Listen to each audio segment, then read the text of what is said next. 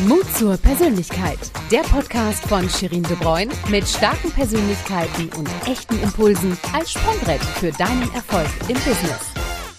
Yeah, wo erwische ich euch denn gerade? Ich habe mich schon oft gefragt, von wo oder bei welcher Tätigkeit ihr am liebsten zuhört. Das würde mich total interessieren. Deswegen schreibt mir und damit lege ich auch direkt los und steige in die Materie ein. Und wer das erste Mal dabei ist, wunderbar.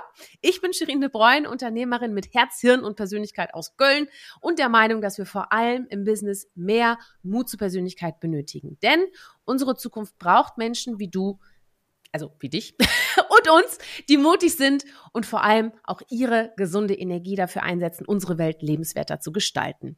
Und dafür auch im Business natürlich wichtige Entscheidungen treffen. Und damit komme ich auch zu meiner großartigen und mutigen Podcast-Gästin dieser Episode. Sie ist Journalistin, Autorin, Lehrerin und Achtung, Mutter von sechs Kindern.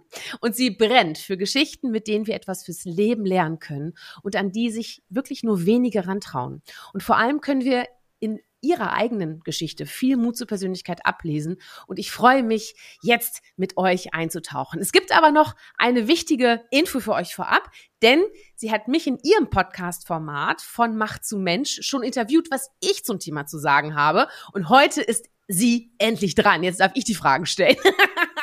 Herzlich willkommen, Susanne von Mach. Grüß dich. Vielen lieben Dank für die Einladung. Ich freue mich. Klasse. Hör mal, wir wollen dich näher kennenlernen und ich fange immer traditionell damit an, nach den drei Hashtags zu fragen. Also, welche drei Hashtags charakterisieren dich und warum? Ja, also, da habe ich lange drüber nachgedacht mhm. und habe die drei Hashtags Empathie, Klarheit und von Macht zu Mensch. Warum? Gewählt. Ja, von Macht zu Mensch, das hast du schon eingeführt. Das ist mein journalistisches Portal. Das habe ich vor anderthalb Jahren äh, gestartet, indem ich Männer, Frauen, Persönlichkeiten aus ganz unterschiedlichen Bereichen zu ihrem Projekt, zu ihrer Profession, zu ihrer Leidenschaft interviewe. Das ist mir ganz, ganz wichtig. Und Empathie habe ich gewählt, weil ich das für eine der tatsächlich wichtigsten Herzenseigenschaften halte, die wir brauchen, um die mhm. Welt zu einem guten und besseren Ort zu machen. Mhm. Und Klarheit habe ich gewählt, weil ich glaube, dass ich in allem, was ich mache, oder ich versuche in allem, was ich mache, immer ganz klar zu sein. Jemand sagte mal zu dir, Mensch, Susanne, bei dir weiß man immer, woran man ist. Und mhm. das finde ich auch, ähm, ja, das ist mir einfach immer total wichtig. Ja. Deshalb ja. die Klarheit. Schön. Und du hast mir gerade gesagt, verraten, dass das dein erstes Interview ist. Ja. Das gibt's doch nicht. Ja, tatsächlich. Ich mache hier seit 20 Jahren, arbeite ich, ach, mehr schon 20 Jahre, arbeite ich in meinem Beruf als Journalistin, erst als Praktikantin, dann als ja, Studentenjob und dann eben als Journalistin. Aber es war noch nie umgedreht und bisschen nervös. ja. Klasse. Nein, du musst ja. doch gar nicht aufgeregt sein. Das machen wir ganz locker, wie bei einem Gespräch, weißt du, mit einem Gläschen Vino oder Teechen am Kamin. So musst du dir das vorstellen. Bei gefühlten 30 Grad draußen. Ja. ne? So läuft das. Du, wir haben uns ja auch ähm, echt sympathisch kennengelernt, ne? Denn ja. äh, unsere gemeinsame Bekannte, oder ist ja auch eine gute Freundin von dir, ähm, nämlich die Enisse, äh, Lauterbach äh, hatte ich auch schon im Podcast. Äh, das war noch relativ am Anfang. Und sie hat nämlich gesagt, Shirin, du musst unbedingt mit der Susanne mal sprechen. Und ich freue mich sehr, Enise, dass du uns zusammengebracht hast. An dieser Stelle äh, wir verlinken auch gerne noch mal unsere Folge, äh, auch natürlich im Blog unter mutzupersönlichkeit.de. Auch ganz, ganz tolle Folge und ganz tolle Persönlichkeit. Ähm, die Enise kennst du auch schon lange, ne? Ewig. Die ja. ist eine Studienkollegin meines Mannes tatsächlich. Ja, und die haben dann zusammen äh, auf der Intensivstation gearbeitet und wir sind ja freundschaftlich ganz eng verbunden, mhm. sind gegenseitig Pate bei unseren Kindern, Patin. Ja, und ähm, die ist einer der Menschen, auch wenn wir uns mal irgendwie ein, zwei, drei Monate nicht hören, weil das Leben irgendwie so vorüberrauscht, sobald ich wieder mit ihr spreche oder schreibe, ist es, als wäre es erst gestern gewesen. Ja, schön. Menschen, die das Leben ja. ja lebenswert machen, oder? Ja, schön. Ja. ja, aber jetzt, heute geht's um dich und um deine wichtigen Stationen. Und wir ja. sprechen ja über Mut zur Persönlichkeit im Business. Mhm. Das ist heute dein erstes Interview, wo du das erste Mal ja dann darüber sprichst. Ich bin ja. total stolz, dass du, dass du dabei bist. Du, ähm, lass uns mal deine wichtigsten Stationen kennenlernen. Also was sind da so wichtige Stationen für dich? Äh, wie hast du auch vor allem gespürt, dass du schreiben möchtest, weil du hattest ja ursprünglich mal einen anderen Karrierewunsch. Ne? Vielleicht kannst du da mal anfangen, so was du so als Kind mal werden wolltest und was du dann letzten Endes auch geworden bist. Ja, also, als ich ein kleines Mädchen war und auch tatsächlich noch längere Zeit, als ich dann auf dem Gymnasium war, wollte ich Ärztin werden, weil ich komme mhm. aus einer Ärztefamilie und irgendwie, ich kannte nichts anderes. Und dann weiß ich nicht, war das für mich zwangsläufig, dass ich das auch mache. Und ich finde Medizin, Gesundheit auch nach wie vor einen spannenden Aufgabenbereich. Deswegen ist das einer meiner Schwerpunkte als Journalistin.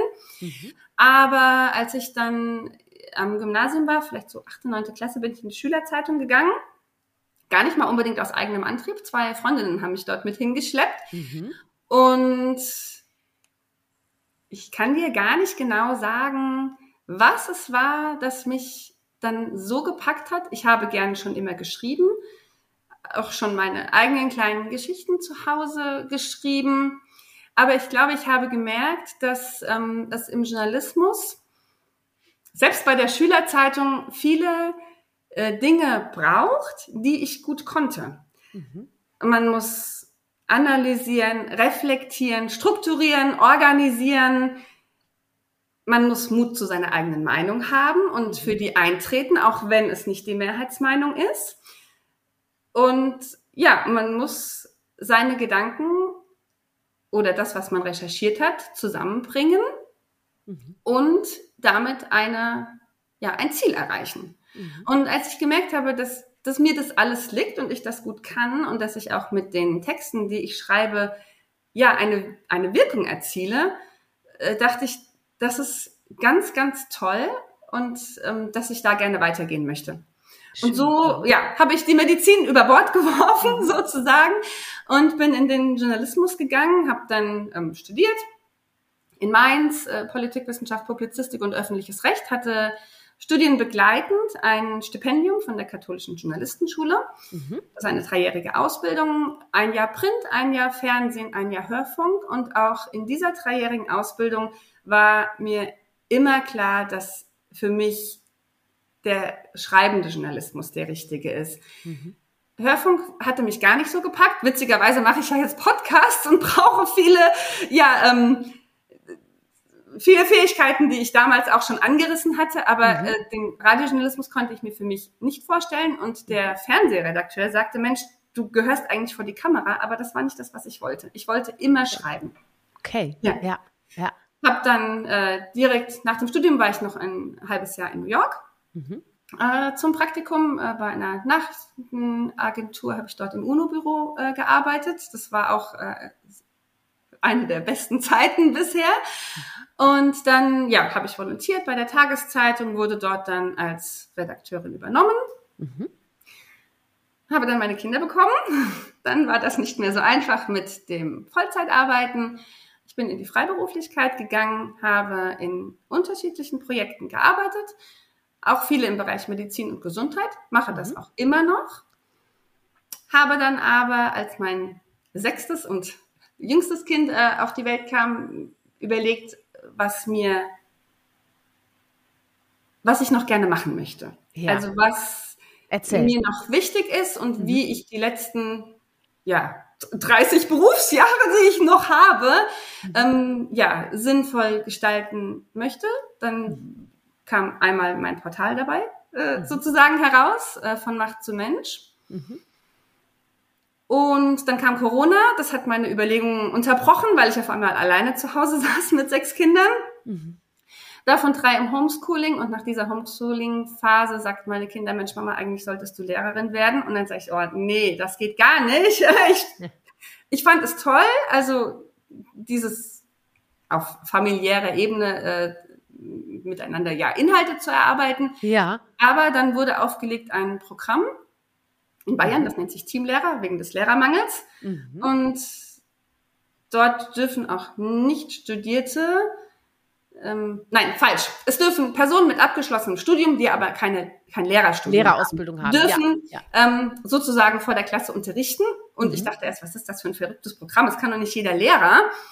Ähm, mein Sohn hatte aber selber ein Jahr lang eine Teamlehrerin und ich habe gesehen, das kann funktionieren. Und dann habe ich mich, als verschiedene Faktoren zusammenkamen, in einer Bauchentscheidung äh, auf, sozusagen beworben. Ja, super. Und jetzt bist du auch Lehrerin. Äh, vom Fleck weggenommen. Ich glaube, die Not ist sehr groß. Nein, aber es klappt auch wirklich ganz gut, Mhm. so dass ich jetzt eigentlich äh, drei Standbeine habe. Ich habe mein Portal, Mhm. ich habe ähm, die Teamlehrerschaft und ich ähm, arbeite in verschiedenen journalistischen Projekten mit. Toll. Ja. ja. Das Und ist mein Leben in Kürze. Ja, das ist äh, auf jeden Fall ein 48-Stunden-Tag, äh, so wie ich das jetzt mal äh, so als Außenstehende äh, beachten, äh, beobachten würde. Ja, aber wir Aber haben ja schon gelernt, ich bin sehr Ja. strukturiert und organisiert und das mir Sehr gut. Sehr Ja. gut, sehr gut, ja. Du sag mal, also ich habe da jetzt, da tun sich ganz viele Fragen auf, aber ich Mhm. fange jetzt erstmal an und zwar, wie definierst du Mut zur Persönlichkeit? Was hat das mit deinem Leben zu tun? Ich würde Mut zur Persönlichkeit so definieren, dass man seine Sehnsucht größer werden lässt als seine Angst, um vom Ich zu mir zu kommen. Ui. Ah, das ist aber schön. Oh, das zitiere ich mal. das finde ich, das finde ich, ja, das ist sehr gut. Und das machst du auch. Das heißt, du realisierst jetzt, also der Impuls, jetzt zum Beispiel Teamlehrerin zu sein, kam ja eigentlich von deinem Sohn dann, ne? Oder hast du gerade so ein bisschen so erzählt, dass er gesagt hat, Mama wird doch auch das Lehrerin, kam ne? von meinen Kindern, aber Mhm. wenn ich in mir nicht den Wunsch oder die Sehnsucht Ja. gehabt hätte, meinem Leben nochmal einen anderen Dreh zu geben, Ja, dann hätte ich äh, vielleicht gelacht und hätte gesagt, das ist ja toll, dass es dir mit mir so gut gefallen hat, aber schau mal, ich bin ganz glücklich in meinem Beruf. ja, ja, ja, ja, Ne? klar. Ja. Nicht im Umkehrschluss daraus schließen, dass ich unglücklich bin als Journalistin. Mhm. Überhaupt nicht. Er fragte mich dann auch, mein Sohn, Mama, bereust du, dass du Journalistin und Autorin bist? Sage ich, nein, überhaupt nicht. Mhm. Wenn ich das nicht gemacht hätte und wenn ich euch Kinder nicht hätte, könnte ich nicht die Lehrerin sein, die ich bin für Ja. diese Schulklasse. Ja, ja, schön, ja. Also ich finde, Mut zur Persönlichkeit ist, sich immer auch selber zu reflektieren, zu hinterfragen und dann auch neu zu justieren. Mhm. Gibt's einen für dich, ähm, äh, gibt's nicht? Gibt's sowas bei dir? Also geht nicht? Gibt's sowas bei dir oder geht alles irgendwie, wenn du willst? Weil das klingt so, als, ob's, als ob du alles machen kannst, was du willst. Und du, dass du einen 48-Stunden-Tag hast. Nein, ich glaube, es gibt niemanden, bei dem es kein Geht nicht Nee. gibt. Ja. Ich glaube, die Kunst ist, die Geht nicht Grenze zu erkennen. Mhm. Ja, ich glaube tatsächlich, dass bei mir Umstände halber mehr geht als vielleicht bei anderen. Mhm. Ich fürchte, das ist mir immer gar nicht so recht, aber viele sagen immer, ich bewundere dich dafür. Nein, nicht notwendig. Ich habe mir das selber ausgesucht. Es ist keine Bürde für mich. Ich Mhm. bin absolut glücklich und zufrieden so, aber ich habe mir das ausgesucht. Was für mich passt, muss nicht für andere passen. Ja. Aber vielleicht kann es andere dazu animieren ähm, oder anzuregen, auch das Beste aus sich herauszuholen. Genau. Und dafür reden wir jetzt. Und ich, ich bin mir ganz sicher, dass es ganz viele gibt, die jetzt sagen vielleicht, ach nee, das ist jetzt irgendwie gar nicht so meins, aber es gibt auch bestimmt ganz, ganz viele, die sagen, wow, yo, sehr beeindruckend, äh, super inspirierend. Weil ich finde auch du findest ja auch zum Beispiel Menschen und Geschichten, die du in deinem Format ja auch interviewst, ähm, die eine sehr besondere Geschichte haben, die, wo die Themen auch durchaus schwerer verdaulich sind, ne? wo es auch wirklich sehr ernst wird manchmal und auch wirklich Themen sind, die nicht so populär sind oder die in der Gesellschaft nicht so ne, irgendwie nach vorne geholt werden. Wie findest du denn die Geschichten der Menschen, die du da sprichst? Oder die Menschen mit ihren Geschichten und was ist dir vor allem bei der Auswahl wichtig für dein Format?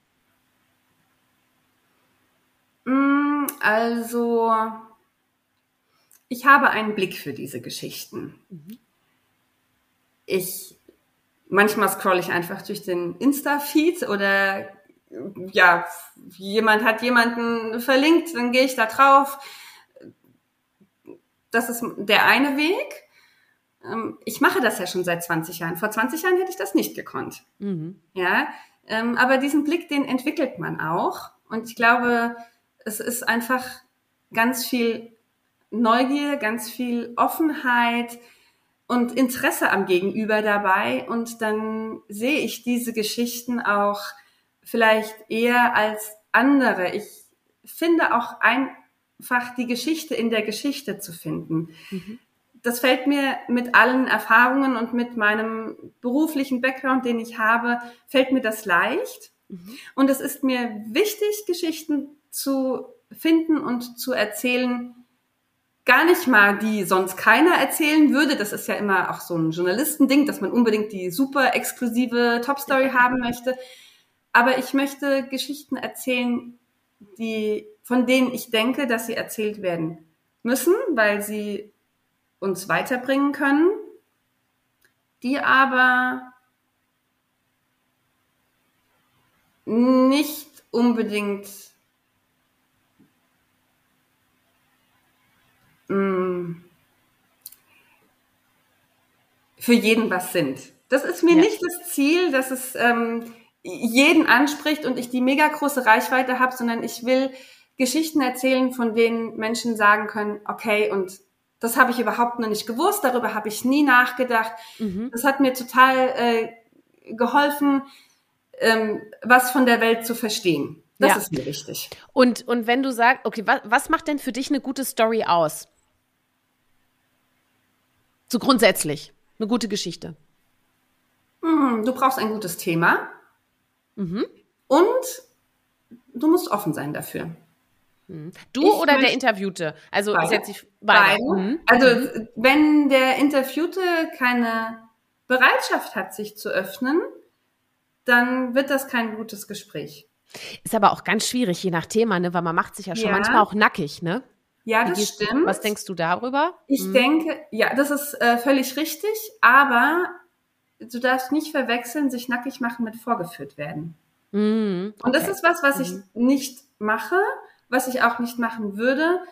Ich finde die Wertschätzung auf meiner Seite und das echte Interesse an dem, was der andere macht, leitet durch ein solches Gespräch hindurch. Und ich bin mhm. fest davon überzeugt, dass das Gegenüber spürt, ob ich mich wirklich für ihn interessiere oder ob ich ähm, nur auf eine Story und eine Schlagzeile aus bin. Und wenn ich, ich nenne das immer den Moment, in dem das Gespräch abhebt, mhm. weil dann vergisst der Interviewpartner, dass er interviewt wird und wir kommen in ein echtes, tiefes Gespräch über das, was er macht. Ja. Weil er spürt, dass ich es wirklich wissen will, dass ich mitdenke, dass ich passende Nachfragen stelle. Und das setzt natürlich eine gewisse Recherche voraus. Also wenn ich ähm, gar nichts weiß oder nur irgendwie so grob geguckt habe, was macht der, dann kann das auch nicht gut werden. Schau, und das ich hatte jetzt am. Freitag zum Beispiel, um das mal an einem Beispiel konkret zu machen. Meine nächste Geschichte am Mittwoch ähm, ist ein langes Interview mit einer Asperger-Autistin. Mhm die 20 Jahre lang im Schuldienst war, erst mit 47 Jahren überhaupt ihre Diagnose bekommen hat und heute ganz viel Aufklärungsarbeit über Autismus ähm, mhm. betreibt. Ich hätte natürlich äh, in dieses Gespräch gehen können und fragen, na, wie ist es denn so als Autist? Ja, wollte ich aber nicht, weil das war nicht das, was ähm, was ihr gerecht wird. Mhm. Ja, weil ich möchte, wollte nicht, dass sie sich rechtfertigen muss dafür, dass sie so ist, wie sie ist. Ja. Ja? Sondern wir sind dann, wir haben ganz viel darüber gesprochen, über autistische Kinder in der Schule, über die verschiedenen Ausprägungen von Autismus. Wir verbinden ja Autismus heute oft mit Hochbegabung. Mhm. Früher wurde es mit Minderbegabung verbunden. Wo findet der normalbegabte Autist seinen Platz? In diesem ja. Spannungsfeld. Über solche ja. Fragen haben wir gesprochen. Mhm. Und ich habe schon auch gemerkt, äh, als wir in das Gespräch eingestiegen sind, dass sie ähm, sehr aufgeregt war.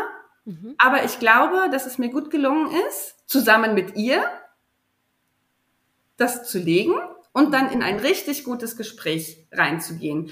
Und was mich besonders gefreut hat, ist, dass wir die letzten 20 Minuten des Gesprächs ähm, auch über mich gesprochen haben, weil sie sagte, sie macht eigentlich keinen Smalltalk. Smalltalk kann sie nicht und mhm. ähm, das fällt ihr schwer, sich so einzulassen auf einen Gegenüber. Ich hatte da gar keine Erwartungen, mhm. aber trotzdem haben wir es, haben wir dann noch, also richtig toll auch weiter gesprochen als nur das, was, was mein, mein Kernanliegen für das Interview war. Ja. Weißt du, und das ist das, wo ich meine, wenn du dich bemühst, wenn ich mich bemühe, einen echten Zugang zu suchen zu den Leuten, zu meinen Interviewpartnern, mhm. dann, ähm, dann entsteht das, von dem ich glaube, dass wir als Gesellschaft brauchen. Ja. Und dadurch, genau. dass ich das, am Anfang habe ich immer nur verschriftlicht, dann sagten die, oh, wir hätten so gerne einen Podcast, kannst du das nicht auch als Podcast machen? Ich hatte überhaupt keine Ahnung vom Podcast machen. Mhm. Dann habe ich mir das drauf geschafft und fand es am Anfang sehr befremdlich, dass man mir bei meinen Gesprächen zuhören kann, weil die Gespräche, die aufgezeichnet werden, muss man doch irgendwie ein bisschen anders führen und strukturieren, als mhm. wenn ich hinterher das zusammenschreibe oder mhm. hinterher einen Text mhm. daraus mache. Aber ich habe es schätzen gelernt, weil ich dadurch das, was ich erreichen möchte, nochmal auf einer anderen Ebene erreiche, mhm. weil ich meine Leser nicht mehr nur lesend, sondern auch hörend an dem teilhaben lassen kann, was mir wichtig ist zu vermitteln. Und es gibt ganz, ganz viele, die erst lesen und dann hören oder umgekehrt. Und die mhm. sagen, dass das nochmal eine ganz andere Tiefe und Bereicherung ist.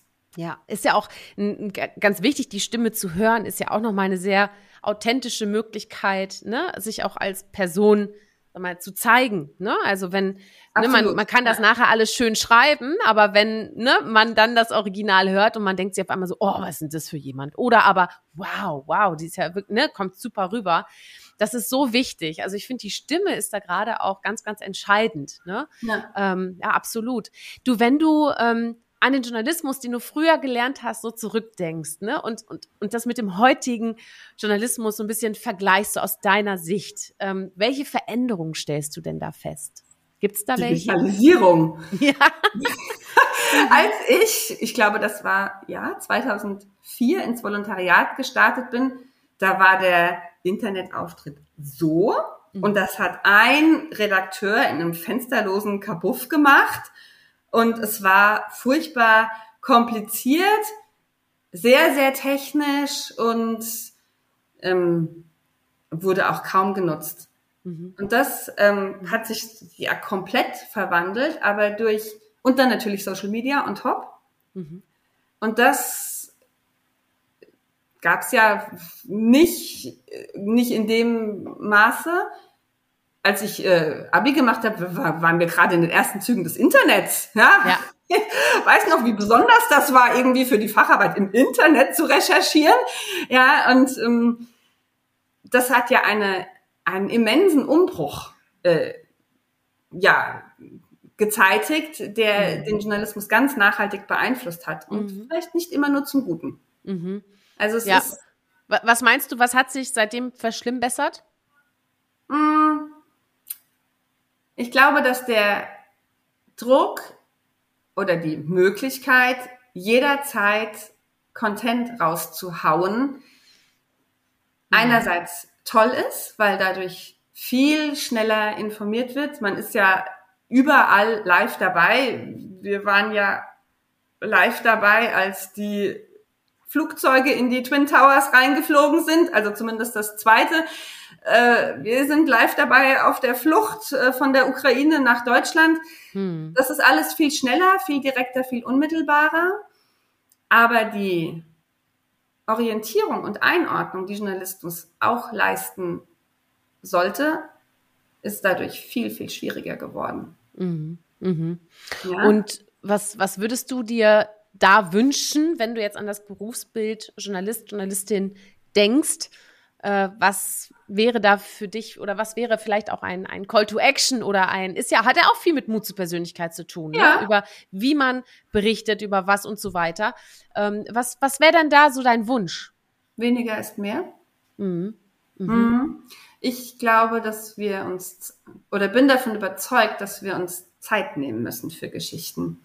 Und Zeit braucht aber Zeit. Ja, Mhm. Das geht ja. nicht immer so schnell und ähm,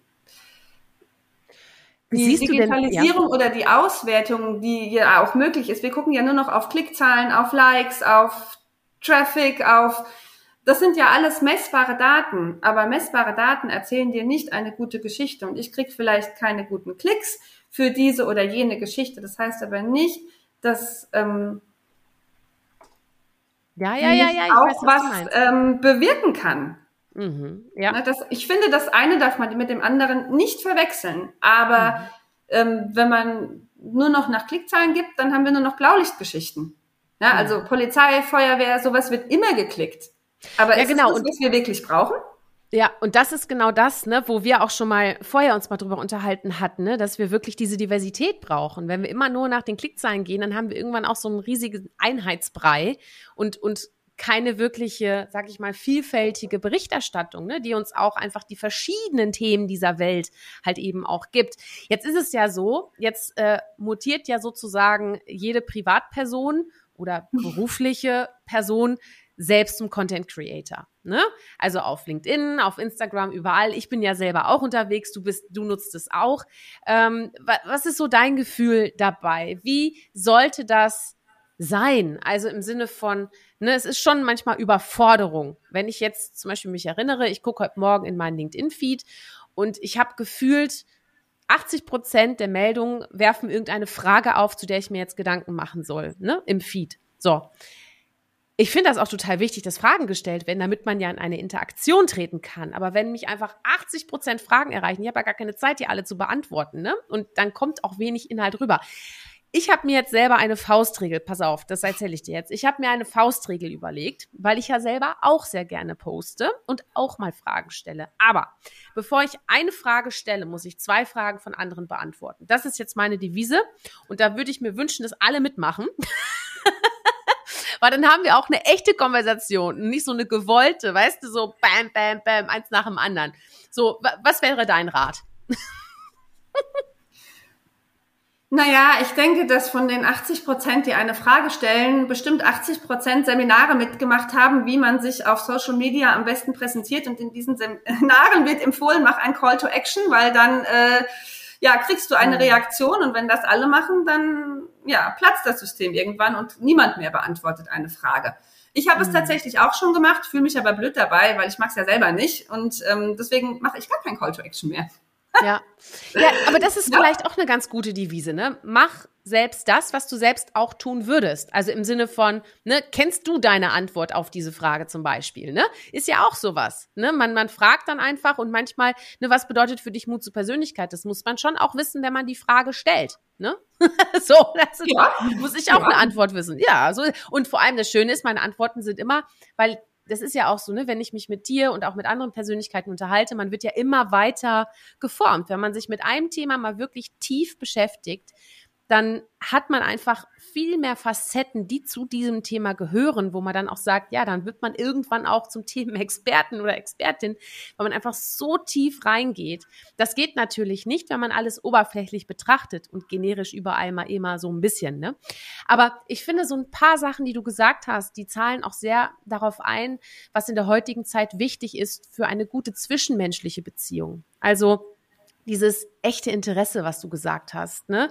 Ähm, auch dieses ähm, nicht heucheln, ne? sondern wirklich auch so tief reingehen und, und Fragen stellen. Im Endeffekt ist das ja wie beim Networking, oder? Ist doch wie beim. Im Grunde schon. Ja. Also Social Media ist ja eine einzige Networking. Äh, Plattform sozusagen. Und ich finde das jetzt auch nicht nur schlecht, überhaupt nicht. Mhm. Also ich denke, dass es uns eine ganz großartige Möglichkeit gibt, uns mit Leuten zu verbinden, die wir nie kennengelernt hätten und die und die aber wichtig sind für uns.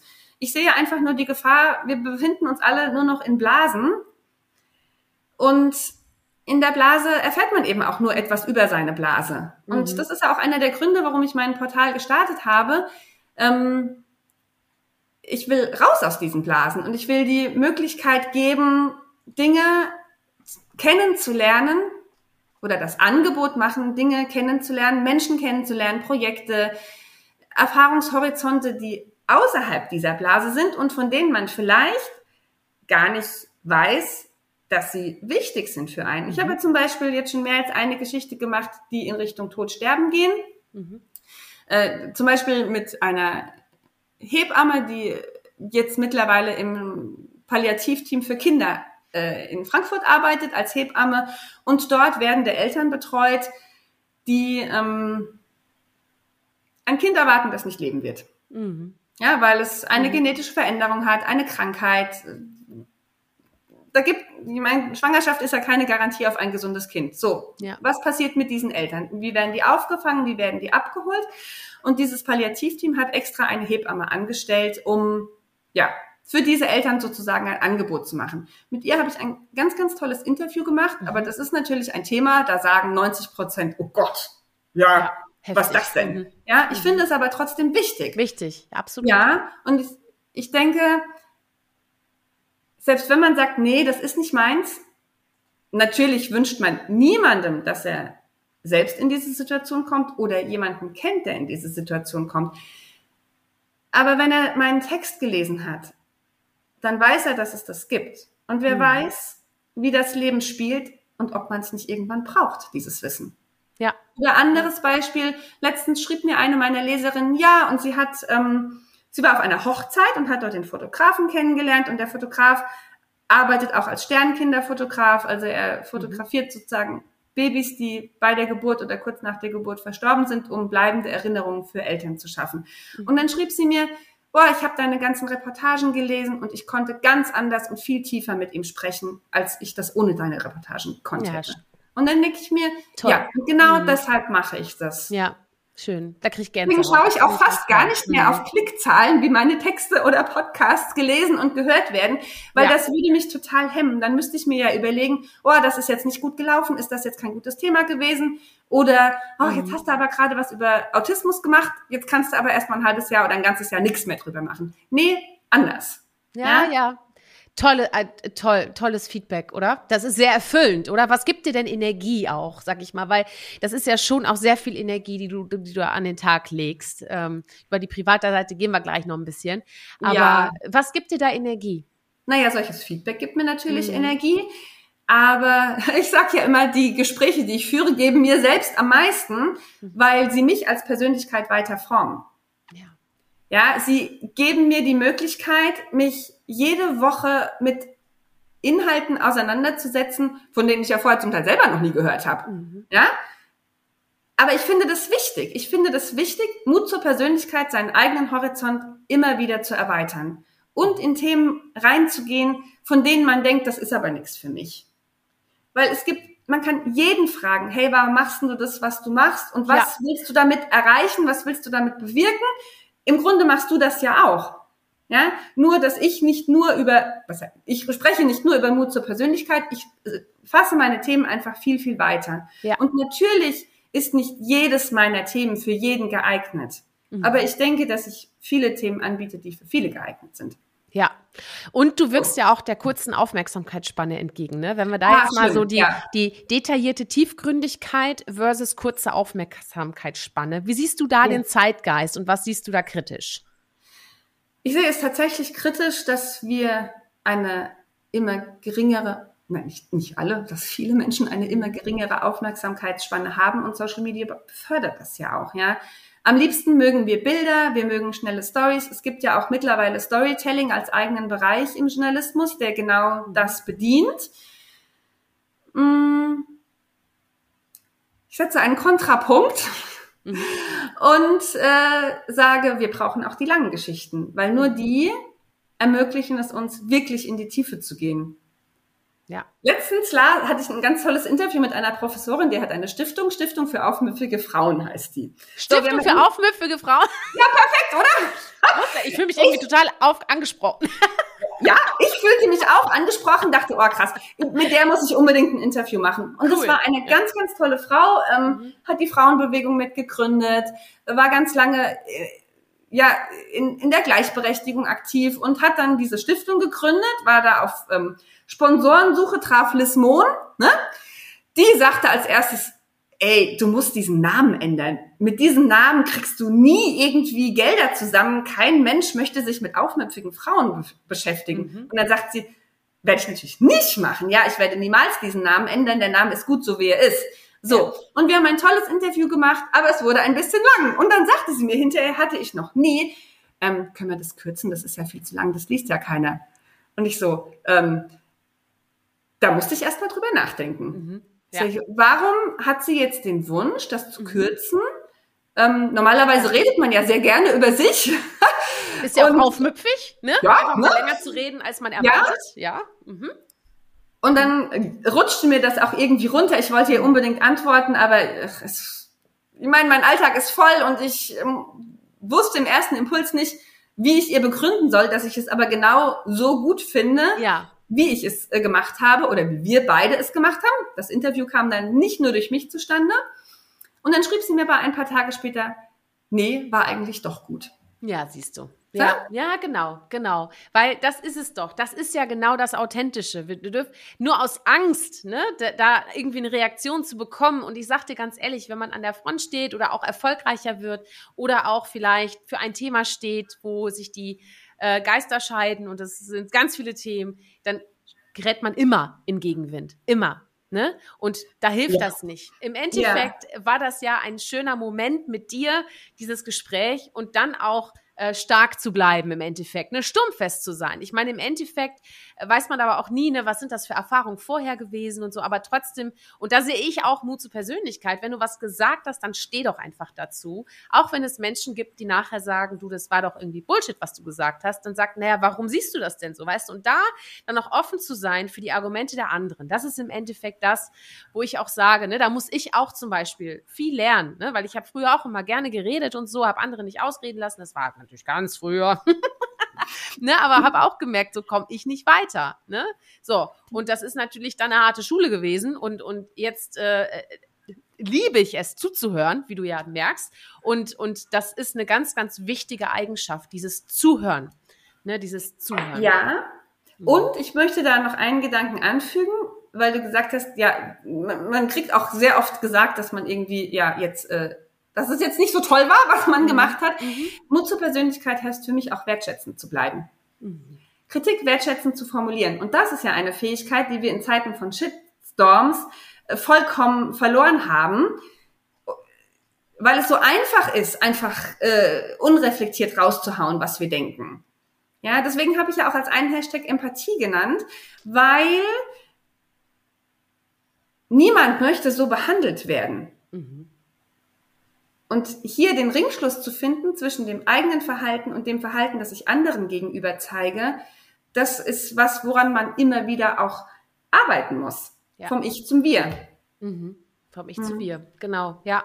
Und sag mal, wenn du jetzt sagst, so Haltung, also Mut zur Persönlichkeit versus Reichweite, ne? wie populär ist es denn jetzt für dein Beispiel, deinen eigenen Weg zu gehen? Das, wie was? Das Adjektiv habe ich nicht verstanden. Ähm, wie populär ist es, deinen populär. eigenen Weg zu gehen oder unseren eigenen Weg zu gehen? Oder wie definierst du zum Beispiel für dich Erfolg? Ich glaube, das ist auch nochmal. Ich glaube, dein Erfolg hängt nicht von Klickzahlen ab, richtig? Nee. ich bin ja, äh, ich, deine Hörer werden die Hände über dem Kopf zusammenschlagen. Ja. Ich bin ja vollkommen ohne Businessplan in dieses Projekt gegangen. Also es war mir schon klar, ich meine, ich bin ja nur nicht die einzige Journalistin. Ja, ich bin nicht die einzige, die irgendwie Content produziert. Und ich weiß schon, dass es schwierig ist, sich da ähm, zu positionieren und auch ständig Werbung für sich zu machen. Ähm, ich hatte aber dieses tiefe innere Bedürfnis, diese Geschichten zu erzählen. Mhm. Und dann dachte ich, na ja, ich kann ja nichts verlieren, ich mache das jetzt einfach. Ja, und ich habe einfach angefangen. Und lerne selber eigentlich immer noch dazu, was funktioniert, was funktioniert nicht. Es konnte mir ja aber auch keiner irgendwie so sagen. Ja, weil es ist halt mein Weg. Ich habe nur die und die Ressourcen zur Verfügung. Ich mache das ja auch alles ganz alleine. Ich habe keine Assistentin, die mich hier oder da unterstützt, auch keine Assistentin. Ich, das ist alles meins und ich mache es halt mit meinem ganzen Herzen so gut ich kann. Mhm. Ja, und ich merke schon an den Reaktionen, dass es Kreise zieht. Und ich wünsche mir natürlich auch sehr, dass es irgendwann auch große Kreise zieht. Mhm. Aber ich kann im Moment nicht die oder anders, ich lasse es seine Kreise ziehen. Ja. Ja, ganz ja? organisch, ne? Also im Endeffekt genau. ganz ja. organisch schauen. Genau. Weil es ist ja auch mhm. kostenlos, nicht umsonst, darauf lege ich ja. Wert. ich sage mal, es ist nicht kosten, es ist nicht umsonst, aber preiswert. ja, es ist äh, nicht umsonst, aber es kann einfach jeder lesen und hören. Ja. Weil ich es mir leisten kann. Ja, ich habe es ja, das hatte ich dir ja erzählt, ich hatte es am Anfang hinter einer Bezahlschranke, weil ich halt dachte, oh, da steckt so viel Arbeit drin und du machst mhm. dir so eine Mühe und so viel Zeit und es muss einfach so sein, dass das honoriert wird. Und dann hat das auch gut geklappt und es gab überhaupt keinen Grund, das zu ändern. Aber ich wollte das nicht mehr. Mhm. Ich wollte, dass es andere Kreise zieht und ich weiß, es gibt einfach Menschen, die können es sich nicht leisten, die wollen es sich nicht leisten, die würden es aber lesen oder hören, wenn es umsonst wäre. Und dann denke ich, wenn es kostenlos wäre. So. Und dann denke ich, es gibt ja den materiellen Reichtum und den inneren Reichtum. Mhm. Und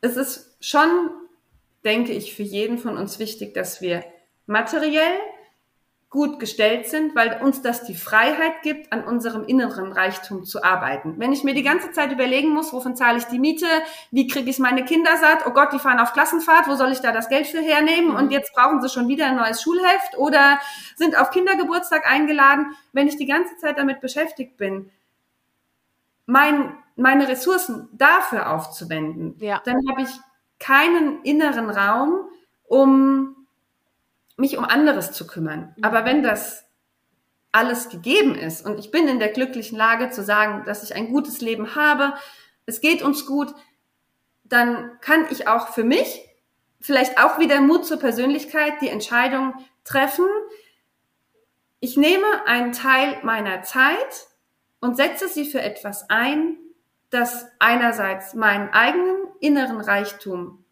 meinen immateriellen Reichtum mehrt und auch nährt, aber gleichzeitig mit dem ich etwas bewirken kann. Schön, ja.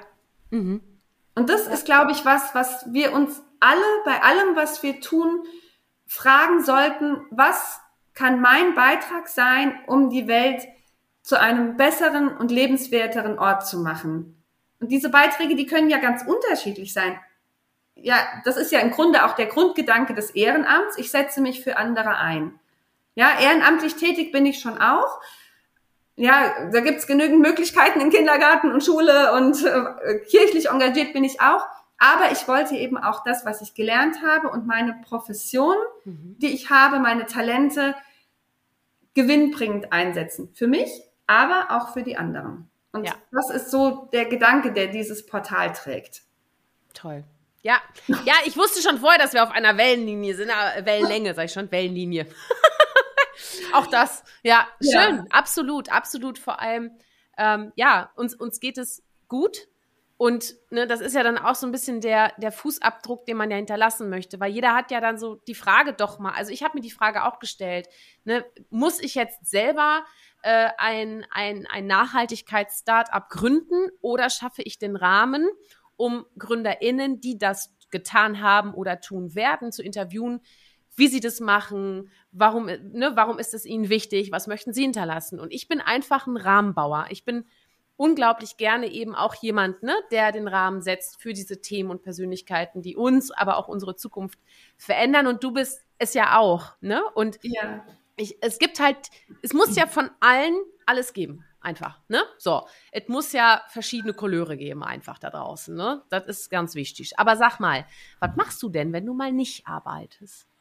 Oh! Schlafen? Ja. einfach nur schlafen? ähm, boah, ich kann dir nicht sagen, wann die letzte Nacht war, in der ich durchgeschlafen habe.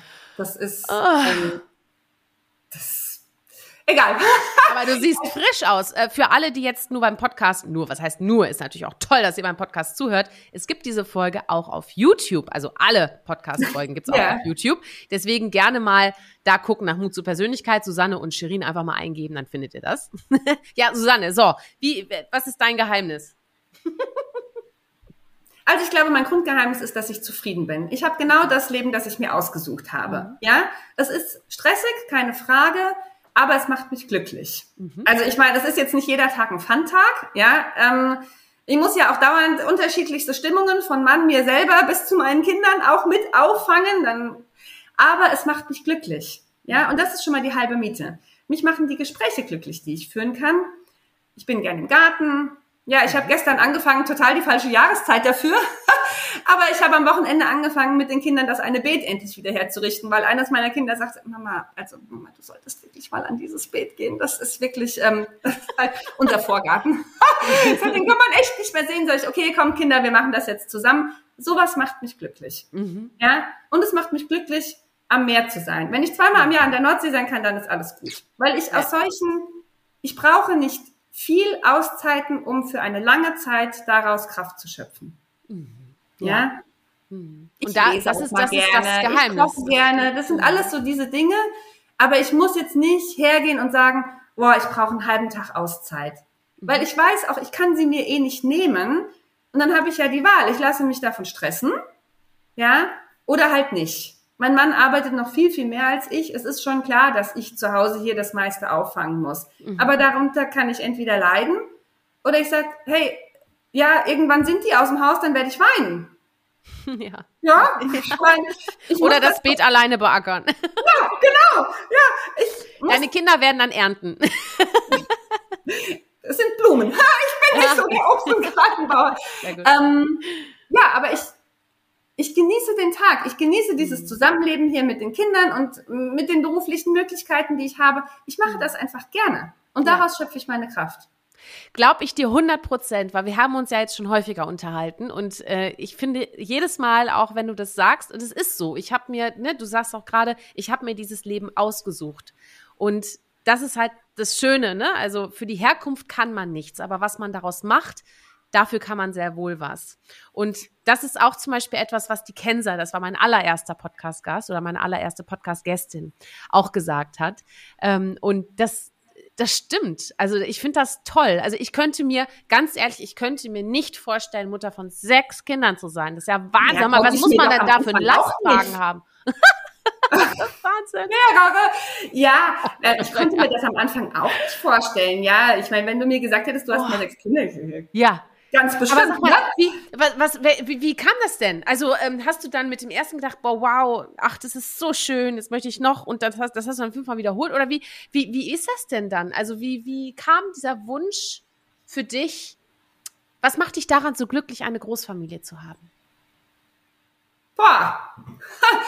Ähm, Krasse Frage, ne? Du ist dein erstes ja. Interview. Du hast eine absolute Schonfrist verdient und ich kann gerne jetzt kurz ein bisschen weiterreden. nein, nein, nein, nein, nein, nein, ähm, ja, ich finde es toll, mit denen in Beziehung zu gehen. Mhm. Ja. Weil sie auch individuell und, sind? Weil sie was sind? Individuell? Also ja, das schon mal eh, mhm. ja. Mhm. Ähm, ich ich finde das Zusammensein toll. Mhm. Ich finde es toll, dass sie ebenso individuelle Persönlichkeiten sind und dass ich jeden Tag mit ihnen auch wachsen und lernen kann. Mhm. Manchmal denke ich mir, ach, wie schade, dass ich das, was ich jetzt beim sechsten Kind weiß, noch nicht beim ersten Kind gewusst habe. Das ist mhm. ähm, so ein Unterschied an Erkenntniszuwachs. Gleichzeitig glaube ich, dass der Erste davon profitiert. Ja. Mhm. Ja. Und schau mal, ich meine, wir sind durch eine Pandemie gegangen. Wir waren immer zu Hause.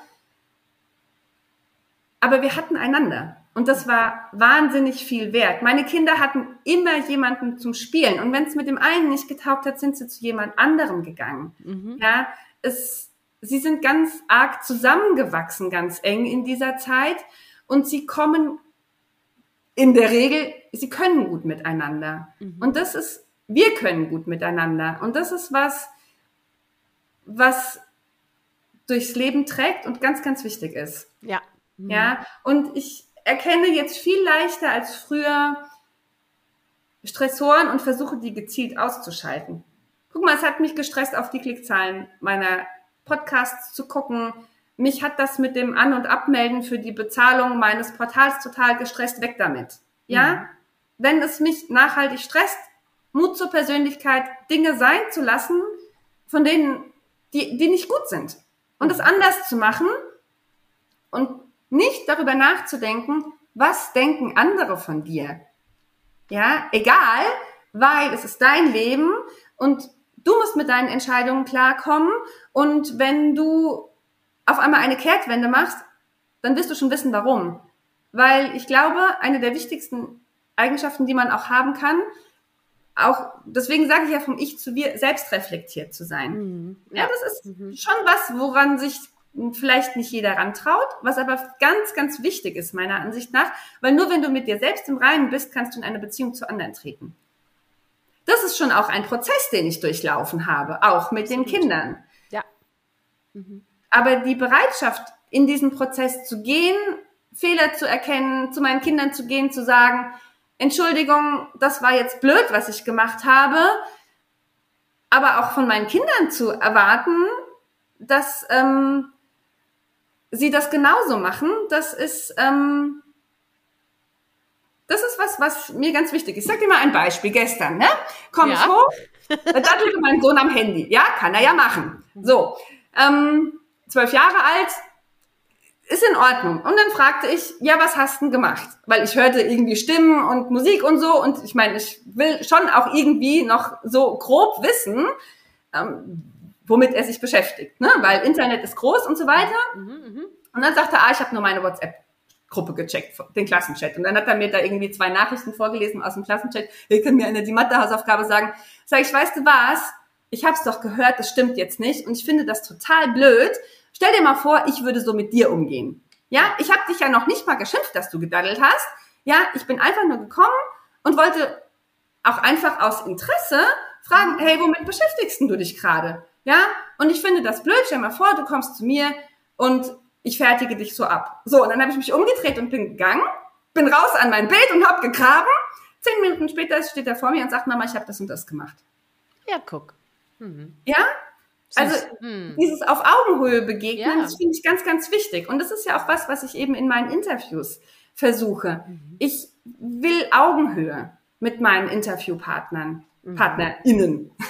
Ich bin nicht die, die die Fragen stellt und jemand muss sie mir beantworten wie in der Schule. Ich will Augenhöhe. Mhm. Weil nur dann wird das Gespräch so, wie mein Gegenüber und ich uns das wünschen. Mhm. Oder ho hoffe ich, dass wir uns das wünschen. Ja, ja. Und wenn ich das schaffe, dann macht mich das auch glücklich und dann trägt mich das auch durch den Tag. Hm. Ja. ja. Ah, Mensch, da sind so viele Lebensweisheiten drin, die du hier alle in gefühlten, weil was haben wir jetzt, 50 Minuten hier schon von dir gegeben hast. Also wirklich großartig. Also wirklich in alle Bereiche geht das ja rein. Mensch, Mensch, Mensch, du. Aber sag ja, mal, aber das wenn bin so ich, weißt du? Ja, das ist halt von Macht zu Mensch. So ist es halt, ne? ja. Aber du, wenn du ähm, an die Zukunft deiner sechs Kinder denkst, wie mhm. wichtig ist dir, dass deine Kinder auch ihre individuelle Persönlichkeit ausleben können? Also auch schon früh auch Mut zur Persönlichkeit entwickeln? Das ist mir total wichtig. Ich sag meinen Kindern immer, ihr könnt werden, was ihr euch wünscht. Ich wünsche mir für euch nur, dass ihr ein Leben lebt, das euers ist. Mhm. Ja, ihr sollt nicht, natürlich wünsche ich mir, dass sie gut in der Schule sind, ja, zum Beispiel, oder dass sie ihr Abitur schaffen. Aber wenn sie es nicht schaffen, es gibt andere Wege. Ich sage, ihr müsst nicht zwangsläufig studieren. Ihr könnt Handwerker werden. Mein Opa war Schreiner, ja, das ist der tollste Beruf. Oder ihr werdet Bäcker oder Konditor oder whatever. Ihr müsst mhm. nur etwas finden, was euch begeistert. Ich sage Ihnen immer, Konfuzius sagt, finde einen Beruf, den du liebst und du musst nie mehr arbeiten. Mhm. Und diesen Satz spiegeln die mir jetzt zum Teil schon wieder, aber nicht irgendwie, sondern aber in einer Ernsthaftigkeit, ähm, die ich ganz, ganz wichtig finde. Mhm. Ich möchte, dass sie ein Leben leben, das sie selber auch tragen können. Natürlich werde ich sie unterstützen, auch finanziell, ja. Aber ich wünsche mir schon, dass sie irgendwann ganz ihr eigenes Ding machen können. Mhm. Und dafür ja. auch die Ressourcen haben. Es muss ja nicht jeder in einem, oder es, es kann sich ja jeder ein Leben suchen, das für, für ihn taugt, aber das auch alle, aus eigener Kraft Was, genau. zu schaffen, mhm.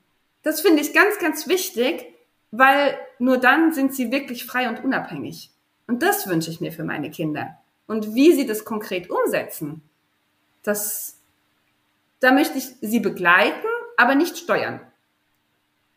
Sie sollen nicht an meiner Angel hängen, wenn sie noch erwachsen sind. Ja. ja? Mhm. Wurzeln ja. und Flügel, das ist ja immer so dieses. ja, genau dieser, dieser Elternsatz. Aber das, ja, ja, genau. das finde ich wirklich ganz, ganz wichtig. Mhm. Das ist ja. auch gar nicht so leicht, die Flüge werden zu lassen, weil eben war es noch mein kleines Baby und jetzt ist er größer als ich, der Älteste. Ich, oh Gott, ja, wo ist die Zeit geblieben? Aber diese, ja. Mhm. Aber andererseits, ich bin auch nicht die beste Freundin meiner Kinder, ich bin schon auch die Mutter. Ja, mhm. also das ist schon auch nochmal ein Unterschied. Ich bemühe wo, mich. Wo, wo, was ist der Unterschied, meinst du? Also ob man jetzt eher als Naja, ich muss sie erziehen. Mhm. Ja. Ähm, ich muss die Strukturen, zu, sie können irgendwann aus den Strukturen vorgeben, aber ich muss sie jetzt setzen. Mhm. Ja. Ich muss ihm ja irgendwas an Werten mitgeben. Das sind ja logischerweise die Werte, die ich auch habe oder die ich versuche zu leben. Mhm. Ja. Ja. Ähm, das ist jetzt natürlich das Gerüst setze ich, aber ich muss es auch setzen. Mhm. Ja. ja. Deine Freunde setzen nicht das Gerüst, in dem du dich, in dem du groß wirst, sondern die geben dir einen Rahmen. Aber ich finde, Elternschaft ist ein tragfähiges Gerüst zu setzen. Mhm. Ja. ja. ja, ich muss mich gerade so ein bisschen dran erinnern, äh, wie, wie mein Vater mich auch erzogen hat. Da gab es eine Situation, also das hat er mir natürlich erzählt, ne? Aber das war, ähm, als ich geboren wurde, hm, hat er mich das erste Mal auf dem Arm gehabt und dann habe ich äh, ihn so angeguckt und er wollte mir einen Kuss auf die Nase geben. Und ich habe dann mein Gesicht zur Seite gedreht und wollte mich nicht küssen lassen. und da hat er gesagt, oh, okay, so kurz schon auf der Welt und schon hat sie einen eigenen Kopf. Das werde ich immer respektieren. ja, aber der entscheidende Unterschied ist, er hat dir dann auch den Kuss nicht gegeben. Genau. Genau. Ja? Nicht zurückgedreht, ist, genau. Mhm. Ja, das ist aber nicht genau. selbstverständlich. Genau. Ja, also jetzt mhm. gar nicht mal nur im Eltern, äh, in der Eltern-Kind-Beziehung, sondern auch in unserer zwischenmenschlichen Beziehung, die wir haben, die Grenzen des anderen zu erkennen, zu respektieren und danach zu handeln. Ja. Das finde ich ganz, ganz wichtig. Das macht Absolut. auch Mut zur Persönlichkeit aus, weil der andere macht nicht immer unbedingt das, äh, was ich jetzt möchte, aber in der Regel hat er einen Grund, warum er sich anders verhält. Das merke ich ja jetzt auch bei meinen Schülern. Die machen auch nicht immer das, was ich will. Äh, Montagmorgen ist immer so, ich hatte jetzt schon zwei Stunden Unterricht heute Morgen, das nach, der Einstieg nach dem Wochenende ist jetzt nicht immer unbedingt der beste, aber ich weiß eben auch, jeder dieser Schüler hat seine eigene Biografie mhm. und die bringen die ja mit in die Schule. Mhm. Ja? Und das, da muss man sich erstmal immer wieder zusammenfinden, dauert halt einen Moment. Absolut, so ist es mit Erwachsenen ja, auch. Auf die Sommerferien zu, es ist heiß, das spielt ja alles so mit rein, ne? Klar, ja, absolut. Mensch, du, da, also das, ich muss mir unsere Folge unbedingt nochmal anhören. Ja, ich bin ja so viel, ja, also mindestens einmal. Und wirklich bei einer sehr entspannten äh, Atmosphäre, weil da war jetzt so viel drin. Also wir haben über Journalismus gesprochen, wie du ursprünglich gelernt hast, was du dir von gutem Journalismus vorstellst, dann aber auch, wie du zu deinem Format gekommen bist und die Menschen und Themen auch findest, ne? Und die dich bewegen, aber auch uns alle bewegen, wie wichtig es auch ist, über Themen zu sprechen, die eben nicht jeder auf der, auf der Kette hat, sondern wo man sagt, hör mal, das ist vielleicht gerade nicht für dich in deinem Alltag relevant, aber trotzdem steht es für die Gesellschaft und trotzdem ist es ganz wichtig, dass wir einfach wissen, was sich da draußen abspielt und was es auch gibt. Ne? Das ist auch das. Also, und dann hast du noch Familientipps gegeben. Also Susanne, Wahnsinn. Ich würde sagen, wir machen jetzt noch mal ein kurzes Feuerwerk zum Abschluss und ich pfeffer dir mal ein paar Sachen entgegen und du pfefferst zurück, okay? Ja. Ja. Berge oder Meer? Meer. Nordsee, ostfriesische Inseln. oh, Wahnsinn, ne? Alles zusammen, genau. Ah, herrlich. Halb ja. voll oder halb leer? Immer halb voll. Laut oder leise?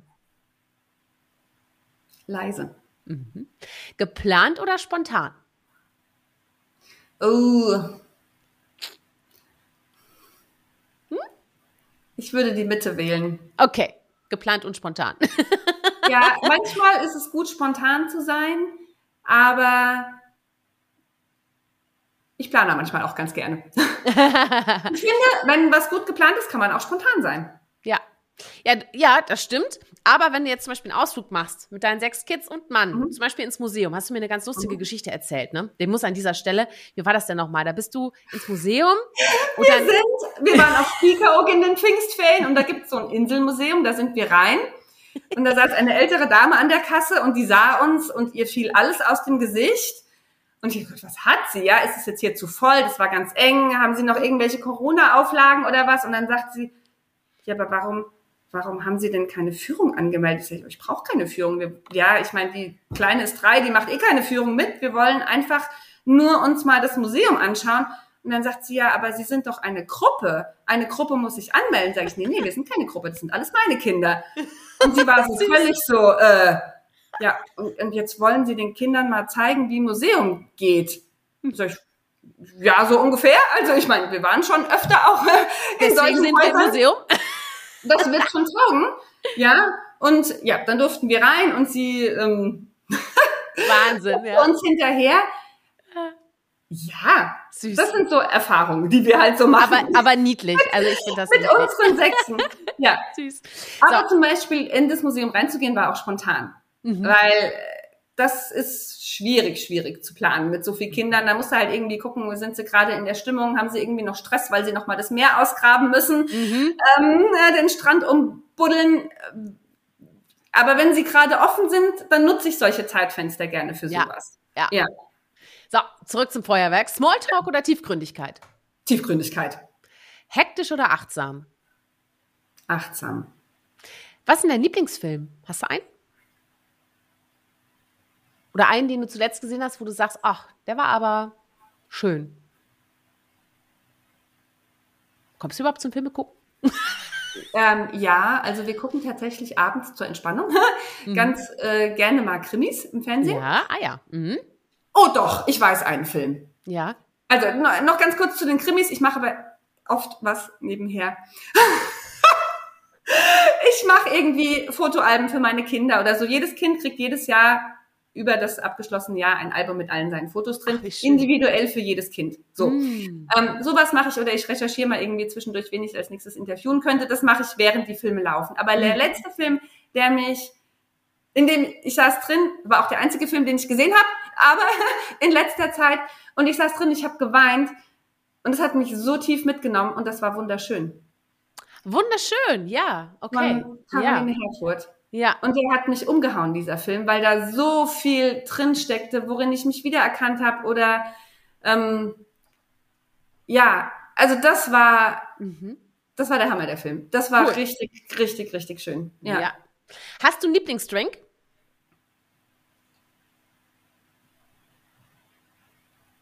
Hm. Außer mh, hm, Wasser? Wasser. Wasser und mein Kaffee am Morgen. Ähm, ich komme keinen Tag ohne Cola Light aus. Ah! mein Mann, der Mediziner, sagte mal, oh, Susanne, und da sind so viele Süßungsmittel drin und muss das sein? Und dann sage ich, das kannst du mir nicht nehmen. Nee. das kannst du mir nicht nehmen und es muss auch im Kühlschrank gestanden haben. Also es muss kalt sein, es darf nicht warm sein. Aber das ähm, schön, ja, das naja, gut so hat jeder so sein Ritual, ne? So ist es genau. Doch. Ja. Ja. Hör mal, dein Lieblingsort, hast du gerade schon, glaube ich, gesagt, ne? Spiekeroog, ja. ne? Ist schon ja. dein Lieblingsort. Ich habe ne? da mal einen eigenen Text drüber ge geschrieben auf oh. meinem Portal. Ich schreibe ja in der Regel über andere, mhm. aber das war ein Text über mich und da habe ich mich mit der Sehnsucht auseinandergesetzt. Schön, ja. Und habe das an diesem ja, an diesem Ort, an diesen Orten sozusagen festgemacht und tatsächlich kam letztens eine und sagte, ich habe mir diesen Text mal wieder rausgenommen, weil der so schön war und weil der mir so viel gibt. Ist schon über ein ah. halbes Jahr her, dass ich den veröffentlicht habe. Oh, den möchte ich auch lesen. Ah, den ja, lese ich mir auch Das durch. ist ja das Gute ja. an dem Portal, ist alles gespeichert, bleibt ja. alles drin. Ja, Bärchen. wenn man mal irgendwie einen Abend Zeit hat, liest man das in einem Rutsch alles durch und weiß ganz viel. Weiß ganz viel. und das hinterher, was einem am besten gefallen hat. Sehr gut. Du sag mal, Lieblingssong. Hast du einen Lieblingssong, der nicht fehlen darf auf deiner Playlist, wenn du zum Beispiel das Beet bepflanzt? Nein. Aber ich höre zum Beispiel gerne Herbert Grönemeyer, mhm. weil ich seine Texte ganz, ganz toll finde. Ja. Ich hatte auch einen seiner Texte äh, als äh, Meditation bei der Taufe einer meiner Töchter vorgelesen. Oh. Ja. Und Also mhm. das höre ich sehr, sehr gerne. Schön, ja. Das passt ja auch sehr gut ja. so zu diesem Meerescharakter, ne? Ich, ich finde auch ja, immer so manchmal. Auch das, mhm. Aber ich mag seine Sprachspiele. Ja, auch, ja, ja. Wie er die einsetzt, um mhm. zu einer Aussage zu kommen, das finde ich ganz, ganz toll. Ja. Ja. ja. Da greife ich oft drauf zurück. Sehr gut. Ja. Jetzt können wir uns äh, vorstellen, wie du in deinem Wohnzimmer bist und Herbert Grönemeyer Musik hörst und dabei nach neuen Persönlichkeiten für von Macht zu Mensch recherchierst. Das ja, und dabei noch ein Krimi guckst. Alles gleichzeitig. Genau. Und die Wäsche zusammenlegst und genau. Sehr ja, so du, ist mein Leben. Also, pass auf, das war jetzt das Feuerwerk. Und jetzt kommen wir zur letzten Frage, die mir persönlich natürlich auch sehr, sehr wichtig ist. Wir haben viel über Mut zur Persönlichkeit geredet, aber jetzt frage ich dich nochmal zum Schluss Susanne, warum braucht unsere Welt Mut zur Persönlichkeit? Ja, da möchte ich den Anfang wieder aufgreifen. Da hatte ich ja gesagt, ähm, Mut zur Persönlichkeit ist, wenn die Sehnsucht größer ist als die Angst. Und ich bin davon überzeugt, dass es, dass wir Menschen brauchen, die noch Sehnsüchte haben, weil wir nur so Veränderungen bewegen können, weil wir nur so wirklich unseren Mut zur Persönlichkeit leben, entfalten, uns weiterentwickeln. Und nur so machen wir die Welt zu einem besseren Ort. Vielen Dank, liebe Susanne. Ich hätte wirklich noch ewig weiterreden können. Äh, aber an dieser Stelle empfehle ich auf jeden Fall auch äh, euch allen äh, in den Podcast von Macht zu Mensch reinzuhören. Auch auf jeden Fall im Portal vorbeizuschauen von machtzumensch.de. Und äh, auch wenn die Themen natürlich durchaus mal richtig tief reingehen, es sind definitiv Geschichten von Menschen, denen wir mehr Gehör schenken sollten. Ich danke dir, liebe Susanne. Möchtest du noch irgendwas loswerden? Habe ich irgendwas vergessen? Nein, vielen Dank. Das war toll. Ja, es hat mir Spaß gemacht. Dein erstes Interview hast du geschafft. Ja, ja es hat mir wirklich Spaß gemacht. Schön. Ja. Und euch auch. Vielen, vielen Dank fürs Zuhören. Und äh, fallen euch vielleicht Persönlichkeiten ein, die ich unbedingt sprechen muss oder habt ihr Anregungen, dann schreibt mir gerne per Mail oder über die sozialen Kanäle. Da findet ihr mich. Äh, empfehlt und liked den Podcast gerne und folgt natürlich auch dem YouTube-Channel, denn jedes Gespräch findet ihr auch auf YouTube. Wir hören uns dann hoffentlich nächste Woche wieder. Bis dahin, seid mutig, zeigt Persönlichkeit. Eure Shirin.